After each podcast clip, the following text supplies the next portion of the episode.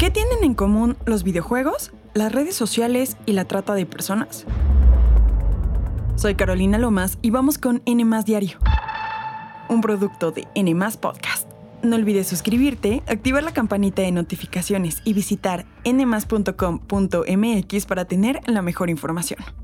Este miércoles 26 de julio aumentó la tendencia de los gamer tratantes.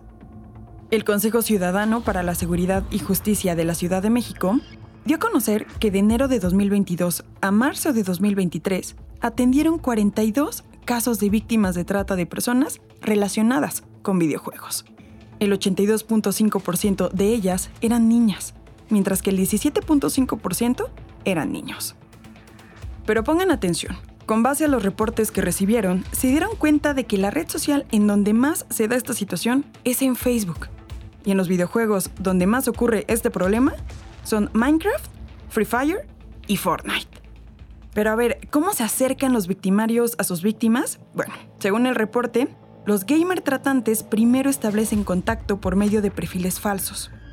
Luego buscan establecer una especie de relación o vínculo con la víctima y se ganan su confianza a través de pláticas empáticas y cariñosas. Se hacen sus amigos.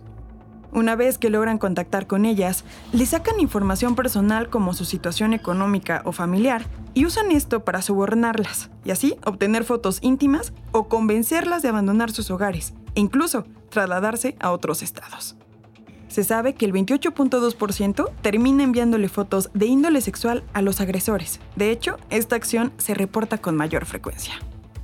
El problema con esto es que los gamer tratantes extorsionan a sus víctimas con publicar el material que ya les mandaron para así explotarlas sexualmente. Incluso escuchen esto, las obligan a realizar sesiones de live streaming con contenido explícito. El 10.3% sí salen de sus casas para conocer a sus supuestos amigos virtuales en persona.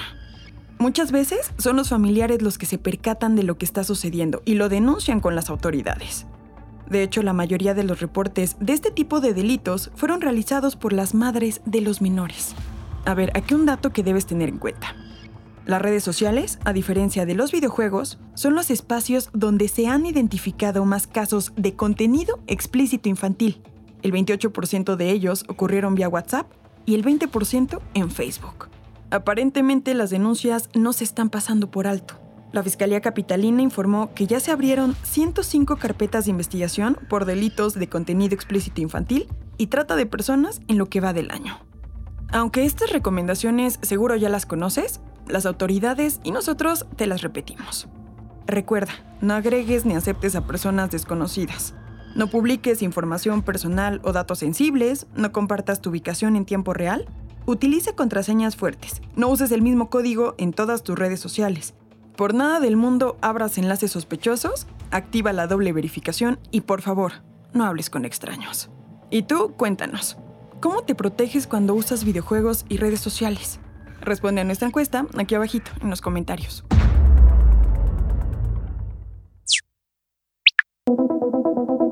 Este martes, el Grupo Interdisciplinario de Expertos Independientes, conocido como GIEI, presentó su sexto y último informe sobre el caso Ayotzinapa.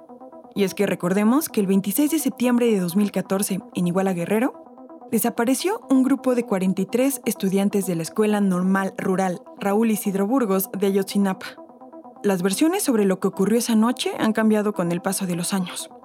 El GIEI surgió precisamente de la necesidad de una investigación independiente del gobierno que pudiera ir al fondo del asunto. Está integrado por expertos y expertas en leyes y medicina que desde 2015 han presentado informes sobre sus hallazgos. Durante la última presentación, detallaron los movimientos de los militares y policías que estuvieron en Iguala cuando desaparecieron los estudiantes. El GIEI sostiene que las autoridades conocían minuto a minuto lo que estaba ocurriendo con los jóvenes. Incluso afirman que el ejército estuvo presente en lugares donde negó haber estado. Los documentos en poder del GIEI indican que Salvador Cienfuegos, entonces titular de la Sedena, ordenó controlar todas las comunicaciones y consideraba que los estudiantes eran un grupo subversivo. Hubo llamadas entre las autoridades municipales y elementos del ejército de las que no se sabía. Después, hubo esfuerzos por construir una versión falsa de los hechos. El músculo del Estado estaba presente. que actuaron y no protegieron. Y además saben sabían lo que pasó. El GIEI decidió dejar su labor porque, según acusan sus integrantes, las instituciones de gobierno, especialmente la Secretaría de la Defensa Nacional, impusieron un ocultamiento sistemático de información. Por esta falta de transparencia es que este sexto informe fue el último. De hecho, de los cinco miembros originales, solo quedan dos en la última presentación, Ángela Huitrago y Carlos Beristain. Así cerraron el evento, donde estuvieron presentes los familiares de los desaparecidos, con la consigna de que el Estado mexicano sigue siendo responsable de esclarecer lo que pasó en Iguala. En palabras de Beristain, hay muchos obstáculos que superar todavía.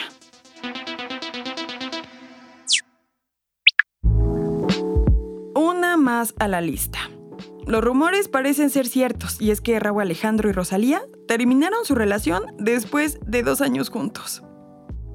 Todo inició porque los fans empezaron a especular sobre su ruptura hace unos días. Esto luego de que la cantante española publicara una foto de ella llorando en Instagram. Poco después, la noticia fue confirmada por la revista People, y así terminaron de romper nuestro corazón. Esto fue como un balde de agua fría para los fans, especialmente porque hace apenas cuatro meses anunciaron su compromiso por medio del video musical de la canción Beso, en la que ambos colaboraron. Hasta ahora cabe destacar, ninguno de los dos artistas se ha pronunciado al respecto. Pero antes de despedirnos, responde a nuestra pregunta. ¿Por qué crees que hayan terminado? ¿Se acabó el amor o fue una infidelidad? Ahora sí, con esto nos despedimos. Que tengas un excelente miércoles. No olvides suscribirte, activar la campanita de notificaciones y visitar nuestra página nmas.com.mx para más contenido. Nos escuchamos en el próximo episodio de N Diario un producto de N Podcast.